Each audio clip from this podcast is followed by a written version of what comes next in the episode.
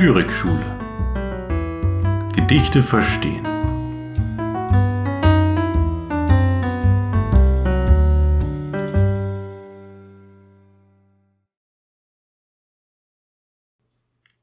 Paul Celan Todesfuge Schwarze Milch der Frühe, wir trinken sie abends wir trinken sie mittags und morgens. Wir trinken sie nachts. Wir trinken und trinken. Wir schaufeln ein Grab in den Lüften, da liegt man nicht eng. Ein Mann wohnt im Haus, der spielt mit den Schlangen, der schreibt, der schreibt, wenn es dunkelt nach Deutschland, dein goldenes Haar, Margarete. Er schreibt es und tritt vor das Haus, und es blitzen die Sterne. Er pfeift seine Rüden herbei, er pfeift seine Juden hervor, lässt schaufeln ein Grab in der Erde.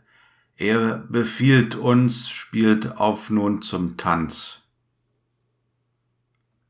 Schwarze Milch der Frühe, wir trinken dich nachts, wir trinken dich morgens und mittags, wir trinken dich abends, wir trinken und trinken. Ein Mann wohnt im Haus, der spielt mit den Schlangen, der schreibt, der schreibt, wenn es dunkelt nach Deutschland dein goldenes Haar, Margarete.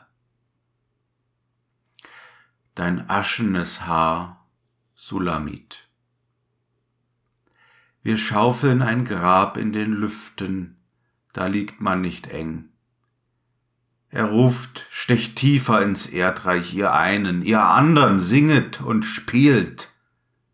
Er greift nach dem Eisen im Gurt, er schwingt's, seine Augen sind blau.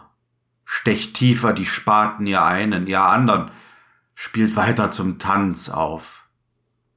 Schwarze Milch der Frühe, wir trinken dich nachts, wir trinken dich mittags und morgens, wir trinken dich abends, wir trinken und trinken. Ein Mann wohnt im Haus, dein goldenes Haar Margarete, dein aschenes Haar Sulamit, er spielt mit den Schlangen. Er ruft, spielt süßer den Tod, der Tod ist ein Meister aus Deutschland. Er ruft, streicht dunkler die Geigen, dann steigt ihr als Rauch in die Luft, dann habt ihr ein Grab in den Wolken, da liegt man nicht eng. Schwarze Milch der Frühe, wir trinken dich nachts, wir trinken dich mittags, der Tod ist ein Meister aus Deutschland. Wir trinken dich abends und morgens, wir trinken und trinken. Der Tod ist ein Meister aus Deutschland. Sein Auge ist blau. Er trifft dich mit bleierner Kugel. Er trifft dich genau. Ein Mann wohnt im Haus. Dein goldenes Haar, Margarete. Er hetzt seine Rüden auf uns.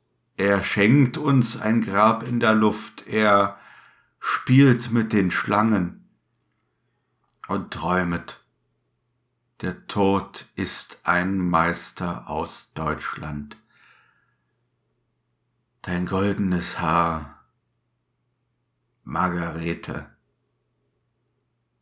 dein aschenes Haar, Sulamit.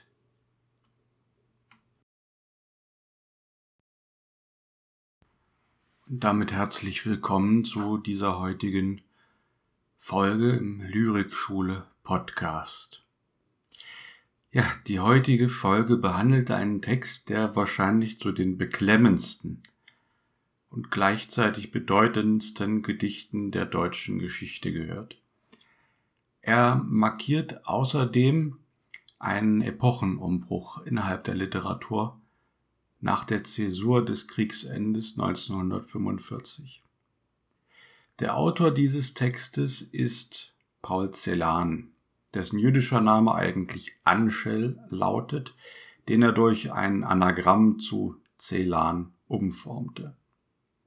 Celan ist Jahrgang 1920 und war also in der Zeit des Dritten Reichs ein Mitzwanziger, junger Mann. In dieser Zeit würde man normalerweise einen Autor am Beginn seines Schaffens erwarten, vielleicht schon erste wichtige Publikationen sehen. Die Verfolgung durch die Nationalsozialisten bedeutete hier nun natürlich für eine ganze Autorengeneration, insbesondere mit jüdischen Wurzeln, einen entscheidenden biografischen Einschnitt. Sie hatten eben nicht die prototypische Schriftstellerlaufbahn wie etwa ein Thomas Mann. Nein, ihr Leben und ihre Karriere sind zunächst in höchstem Maße unwahrscheinlich. Aber im Falle von Celan ist es gerade dies, was seine Texte später so wichtig, so innovativ machen sollte. Ohne die Gräuel der Nazizeit wäre sein Werk nicht denkbar. Ohne diese Gräuel wäre Celan vielleicht überhaupt kein Autor, den man heute kennen würde.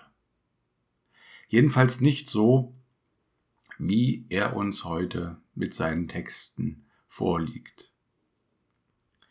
Aber was sind das eigentlich für Gräuel?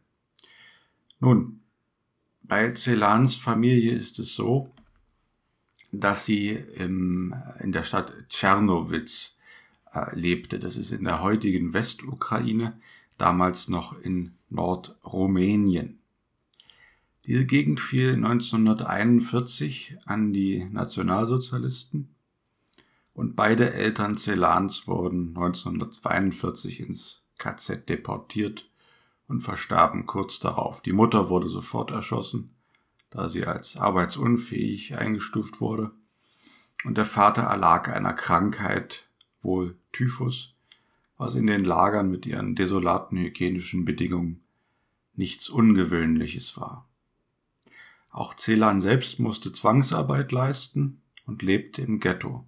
Allerdings hatte er vielleicht noch das etwas bessere Los. Er hatte sich selbst freiwillig zu dieser Zwangsarbeit gemeldet und ist so vielleicht Schlimmerem entgangen. Sein Leben war nichtsdestotrotz ebenso bedroht. Mit dem Einmarsch der Roten Armee 1944 lebte Celan dann allerdings wieder in Freiheit.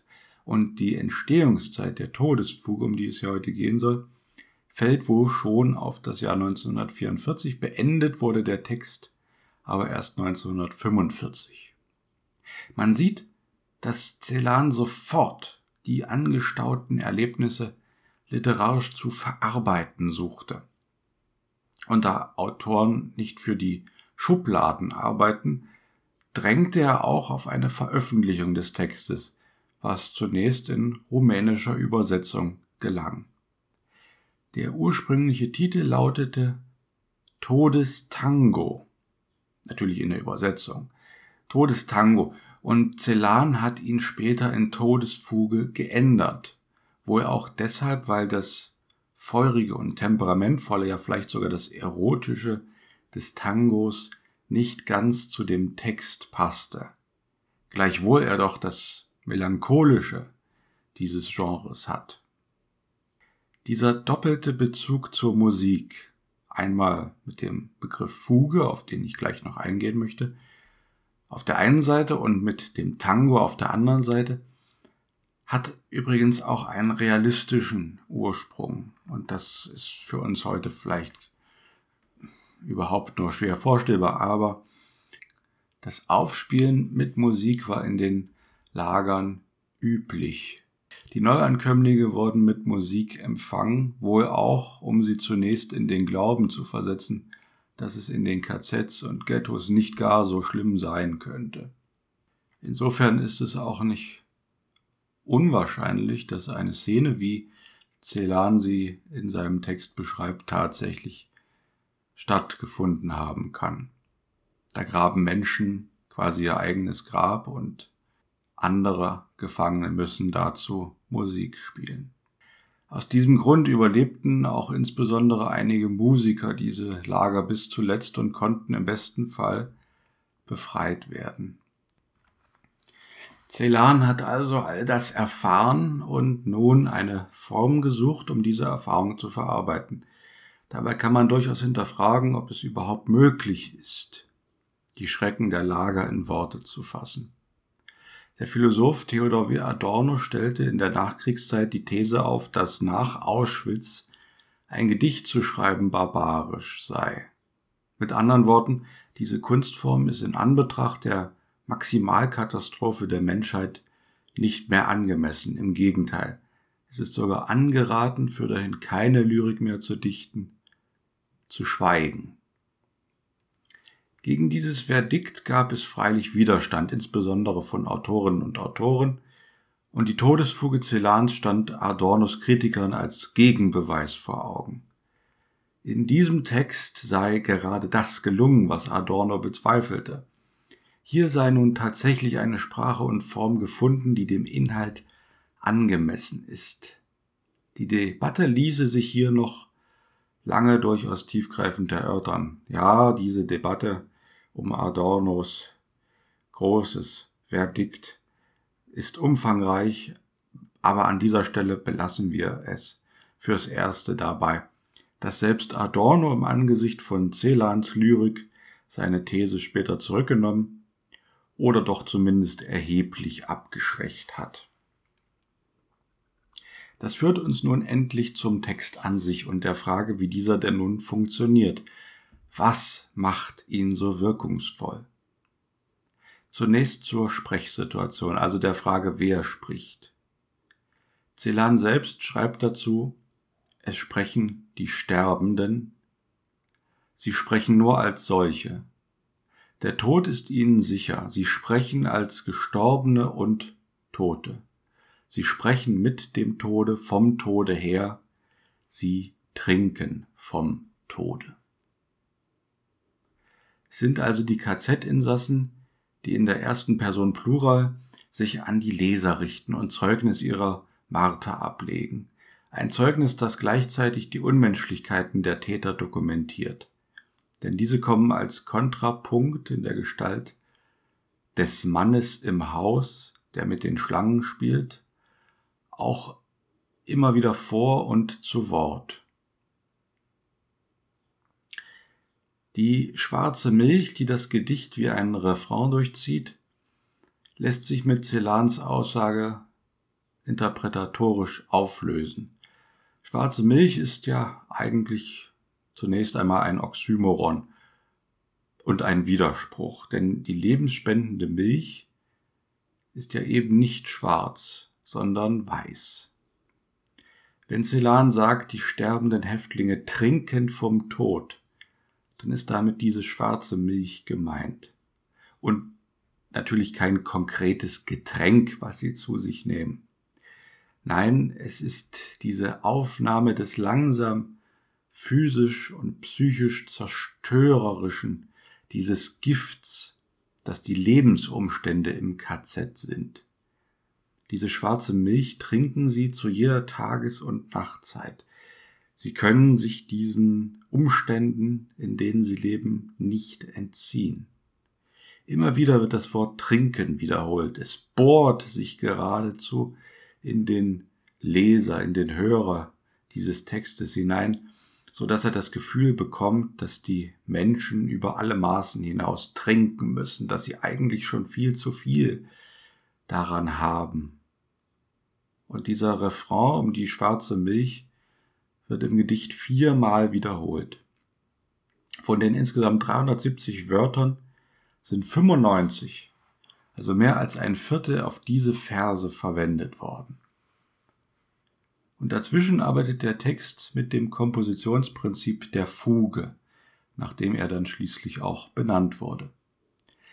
Celan selbst verneinte zwar, dass er bewusst nach musikalischen Prinzipien komponiert hat, den Titel Todesfuge hat er ja auch erst nachträglich diesem Text verliehen, trotzdem kann man es sehr gut nachvollziehen, wieso ihm dieser Titel letztendlich als passend erschien.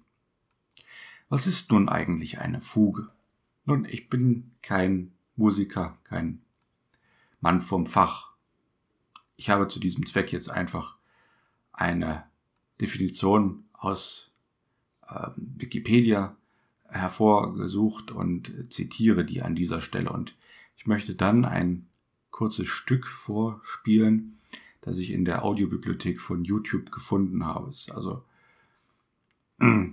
frei zugänglich und man kann das einfach so nutzen. Das war mir an dieser Stelle wichtig. Doch zunächst zur Definition. Die Fuge von lateinisch fuga, Flucht, ist ein musikalisches Kompositionsprinzip polyphoner Mehrstimmigkeit. Kennzeichnend für die Fuge ist eine besondere Anordnung von Imitationen zu Beginn der Komposition. Ein musikalisches Thema wird in verschiedenen Stimmen zeitlich versetzt wiederholt, wobei es jeweils auf unterschiedlichen Tonhöhen einsetzt. Zitat Ende. Kennzeichnend sind also einerseits Polyphonie, Mehrstimmigkeit und andererseits Wiederholung und Variation eines Themas beziehungsweise mehrerer Themen. Das hört man in diesem Beispiel, das ich jetzt hier mitgebracht habe, sehr genau.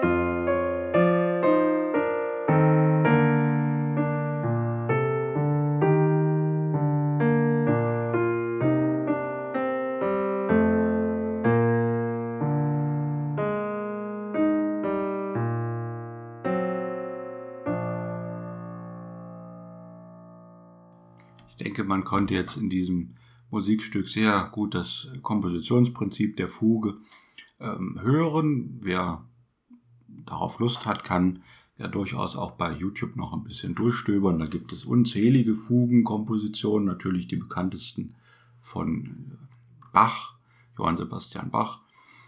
Und ähm, ja, was ist jetzt aber das Fugenhafte bei Celan? Er ist ja natürlich jetzt kein Musiker und muss sozusagen mit der Sprache komponieren. Nun, da sind verschiedene Themen, die ineinander verschachtelt werden, verschiedene hm, Formulierungen, die immer wieder auftreten und sich ineinander verschränken. Da sind zum einen ganz am Anfang die Häftlinge, die das Grab schaufeln, und da ist der Mann im Haus, der ihnen Befehle erteilt. Das sind starke Kontraste. Und wenn der Mann im Haus keine Befehle erteilt, dann kommt noch eine andere Seite von ihm durch, ein sozusagen anderes Thema. Denn im Haus spielt er, wenn auch mit Schlangen, und er schreibt Briefe, offenbar an eine geliebte Frau in Deutschland. Dieser KZ-Kommandant oder Aufseher oder was es auch sei, der einerseits zu poetischen Ausdrücken in der Lage ist, ein goldenes Haar, und dem man wohl Liebe zugestehen mag und der gleichzeitig den blauäugigen, also arischen Übermenschen darstellt, der sich über andere Menschen erhebt und der dem deutschen Wahn folgt. Der Tod ein Meister aus Deutschland. Das ist eine schreckliche Gestalt der deutschen Literatur. All diese Themen und Stimmen wirken auf uns durch ihre stete Wiederholung und Verschränkung wobei sie in der Wiederholung und Variation schärfer und knapper werden. Und sie verändern sich auch. Das Grab in der Erde oder ganz am Anfang ist es das Grab in den Lüften. Es verändert sich, wird mal eben das Grab in den Lüften, mal das Grab in der Erde, mal ist es Rauch in die Luft, dann das Grab in den Wolken und am Ende wieder das Grab in der Luft. Grab in der Luft, das meint natürlich eine gewisse Doppeldeutigkeit. Zum einen schaufeln diese Menschen da offensichtlich ein echtes Grab, in dem wahrscheinlich Menschen beerdigt werden, die an Krankheit gestorben sind oder die erschossen werden. Aber natürlich gibt es in den Konzentrationslagern auch Verbrennungsöfen, in denen Menschen verbrannt werden und dann ist ihre Asche in der Luft und sie finden dort ihr Grab. Nun, wo finden wir weiterhin dieses Fugenprinzip?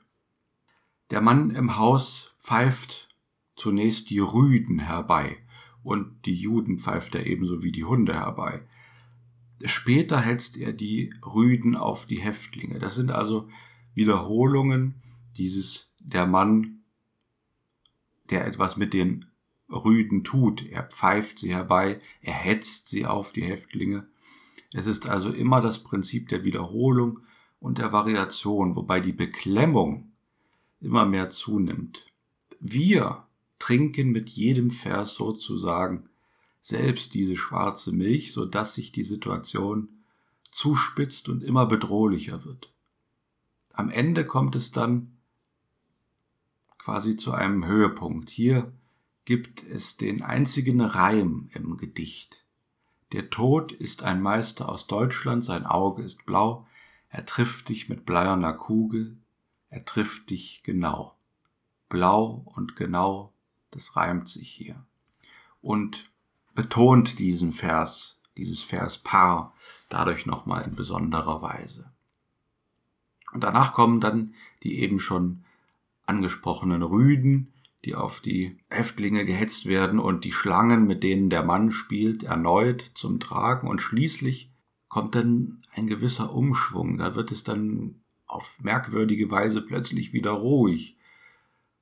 Und der Traum des Mannes im Haus wird beschrieben, der vom Meister Tod aus Deutschland und den beiden Frauen träumt, die im Gedicht vorher immer wieder genannt wurden. Margarete und Sulamit. Eine blondhaarige Frau mit typisch deutschem Namen, man denkt sofort an Goethes Faust und die Figur des Gretchens, und ein jüdischer Name, Sulamit, deren Haar aschgrau ist, was an die herabfallende Asche der verbrannten Menschen im KZ denken lässt. Celan zeichnet hier eine so beklemmende Szene, wie man es sich nur vorstellen kann.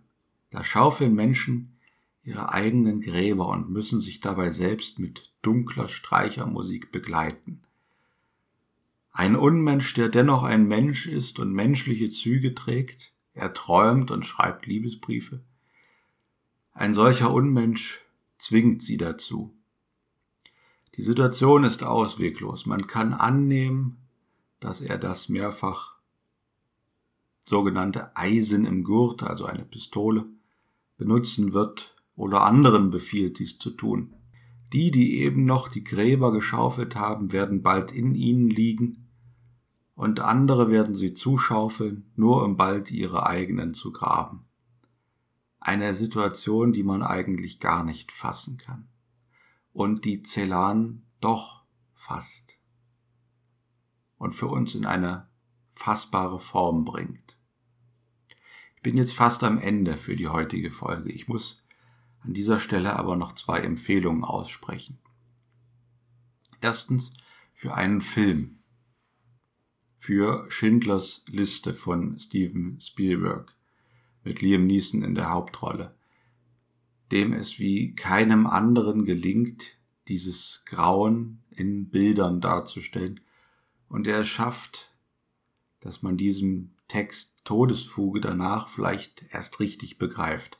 So gut begreift, wie das als einer der Nachgeborenen überhaupt möglich ist. Und zweitens empfehle ich die Vorlesefassung der Todesfuge von Paul Celan selbst. Denn die ist tatsächlich vorhanden und man findet sie mit wenigen Klicks auf YouTube. Man könnte ja jetzt auch die Frage stellen, warum ich den Text überhaupt selbst eingelesen habe, wenn es doch eine so vorzügliche Fassung des Autors gibt, der die Beklemmung in seinem Vortrag authentisch darstellt. Aber Celan liest den Text nun eben so, wie er ihn damals ausdrücken wollte. Ich habe versucht, einen leicht davon abweichenden Vortrag zu liefern, der die Stimmung hoffentlich dennoch genau so trifft. Für mich ist es außerdem immer wichtig, die Texte zu lesen, um die Stimmung eines Textes richtig zu erfassen. Sicherlich mit dem Text beschäftigt man sich als Deutschlehrer immer mal wieder, aber um wirklich reinzukommen in die Atmosphäre, muss man sich den Text auch lesend erarbeiten. Man könnte über diesen Text noch sehr viel mehr sagen. Das ist ja immer so der Fall. Ich habe über den Text jetzt gute 20 Minuten geredet, ein bisschen Musik war noch dabei. In diesen 20 Minuten kann man einiges sagen und doch ist es nur die Spitze des Eisbergs. Aber ich hoffe wie immer, dass ich damit Lust auf mehr machen konnte. Ich bin damit heute am Ende für diese Folge und muss noch einen äh, Hinweis geben, nämlich ich gehe jetzt erst einmal in die Sommerpause. Es werden in den nächsten Wochen keine neuen Folgen hochgeladen. Man kann ja die Zeit nutzen, alte Folgen noch einmal zu hören oder Folgen nachzuhören, die man bis jetzt noch nicht hören konnte. Ich würde mich durchaus auch darüber freuen, wenn man vielleicht Bekannten davon erzählt, ein bisschen Werbung macht. Ich mache ja keine Werbung für den Podcast im großen Stil. Ich erzähle es den Schülern teilweise, manchmal Bekannten, Verwandten, aber im Großen und Ganzen mache ich dafür keine Werbung. Trotzdem habe ich mittlerweile eine vierstellige Aufrufzahl erreicht. Darüber freue ich mich sehr. Aber ich hoffe, da ist noch ein bisschen mehr drin. Übrigens, wer jetzt natürlich sagt, hm, im Sommer, letzte Folge, da kommt jetzt hier die Todesfuge, ist das nicht ein bisschen sehr bedrückend und schwer und passt das eigentlich gar nicht zur Zeit. Naja, man könnte jetzt an der Stelle einwenden, äh, Lyrik, wann passt die eigentlich? Also man sucht sie sich manchmal nach der eigenen Stimmung heraus, ja, und manchmal, da ist es dann auch so, dass einem die Lieder in der Stimmung, in der man gerade selbst ist, am besten gefallen. Aber bei einem Podcast ist es ja das Schöne, dass man selbst entscheiden kann, ob man die Todesfugenfolge jetzt hört oder nicht, oder ob man die sich für eine andere Gemütslage aufhebt. Ich finde es nicht unpassend, das als letzte Folge vor der Sommerpause zu nehmen, weil es aus meiner Sicht ein wichtiger Text ist und es ist auch ein Text, der für mich ganz persönlich gezeigt hat, was Lyrik leisten kann. Es gibt ja die Rezeptionsgeschichte im Großen und Ganzen. Wie ist die Kritik? Wie ist die Literaturgeschichte? Wie sind Germanisten mit einem Text umgegangen? Wie wurde er rezipiert? Aber es gibt die Rezeptionsgeschichte auch im Kleinen, im Individuellen. Und meine Rezeptionsgeschichte war so, dass ich den Text im Deutschunterricht kennengelernt habe. Ich glaube Klasse 12. dass der damals aber einfach nur in einer Dokumentation vorkam. Es war eine Dokumentation über Nachkriegsliteratur und unsere Deutschlehrerin hat da also nicht großartig etwas mit dem Text gemacht. Sie hat ihn nicht im engeren Sinne vermittelt. Und doch, auch wenn das nur in dieser Dokumentation in der Vorlesefassung von Celan vorkam, trotzdem hat dieser Text mich nachhaltig beeindruckt. Und das will, glaube ich, etwas heißen. Ich gehe davon aus, dass ich in drei, vier Wochen wieder anfangen kann aufzunehmen und spätestens zum Ende der niedersächsischen Sommerferien kommt dann garantiert wieder eine Folge. Und darauf freue ich mich jetzt schon. Und es bleibt nur wie immer zu sagen, vielen Dank fürs Zuhören und bis zum nächsten Mal.